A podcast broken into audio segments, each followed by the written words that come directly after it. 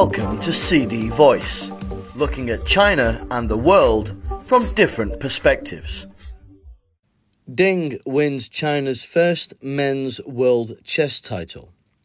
China's Ding Liren had to overcome his own anxiety as well as his Russian opponent to become the country's first men's world chess champion in a tense final on Sunday.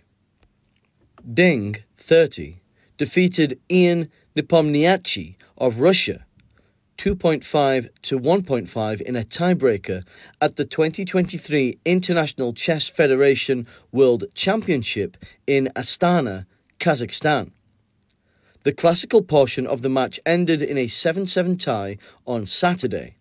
Ding fell behind on three occasions, but managed to equal his opponent each time. After a final round that lasted 6 hours and 33 minutes, the two met on Sunday in a playoff. I am anxious and I think too much. My friends said the anxiety is normal ahead of big matches. Ding said after winning the title, comparing the occasion to the 2022 World Cup final in Qatar. Ding revealed that his friends had helped him deal with the pressure. I think I've done everything that I can in chess and I have put all that I have into the games. Now I won't be happy if there are no matches, and it's hard for me to find another hobby.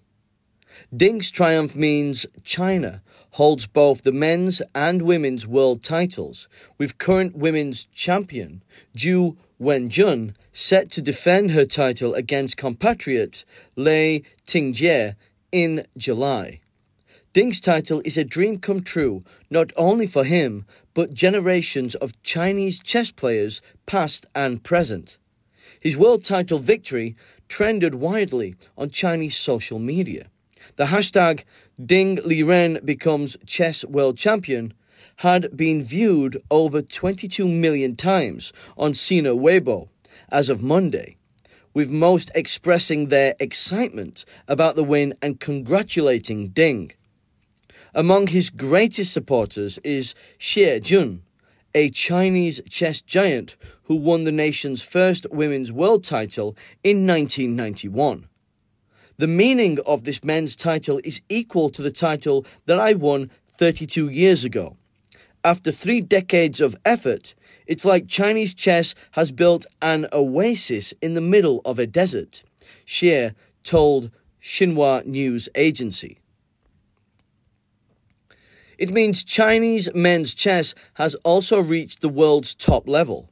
We have been waiting for this moment for too long. With a role model like Ding, I believe more youngsters will participate in chess and the game will earn more attention and support from different sectors in society and the government.